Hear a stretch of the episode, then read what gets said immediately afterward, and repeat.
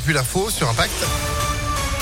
C'est avec Sandrine Ollier. Bonjour Sandrine. Bonjour Phil, bonjour à tous. À la une, nouvelle rentrée sous le signe du Covid face à la flambée du nombre de cas détectés.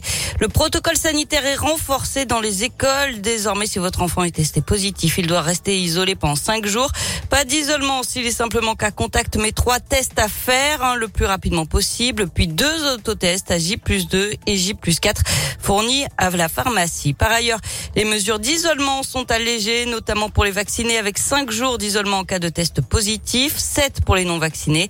Notez que les cas contacts qui présentent un statut vaccinal complet non plus à s'isoler, ils doivent réaliser un test le jour J, puis deux autotests là aussi à J plus 2 et J plus 4.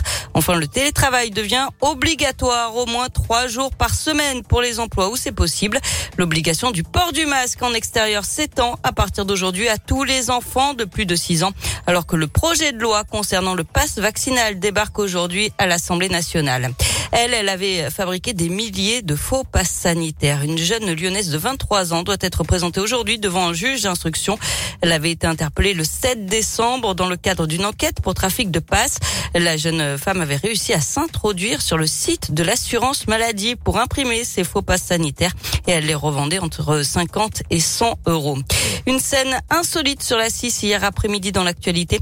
Euh, plusieurs vaches ont totalement bloqué le trafic aux alentours de 15 heures à hauteur de Belleville-sur-Saône vers Villefranche dans les deux sens. Une voiture a percuté l'un des bovins, heureusement sans faire de blessés. Les gendarmes et les pompiers ont été mobilisés pour faire sortir le troupeau sans plus de dégâts.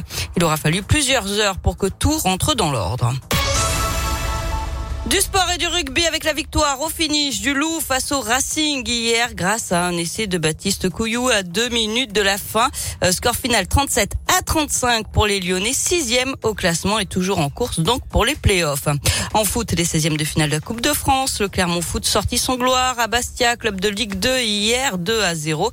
La Saint-Etienne est allée s'imposer 4 à 1 à Louan face à Jura Sud. Le match a été interrompu plusieurs minutes à cause de fumigènes craqués dans les tribunes.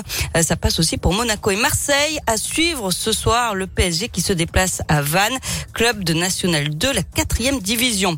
Enfin, quelle bonne résolution pour 2022 Se mettre ou se remettre au sport, perdre du poids ou en prendre.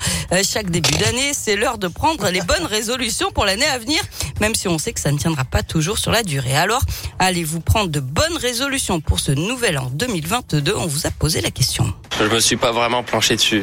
Hmm, non. Non, pas vraiment. On les tire vraiment pas trop, donc euh, on va arrêter de fumer.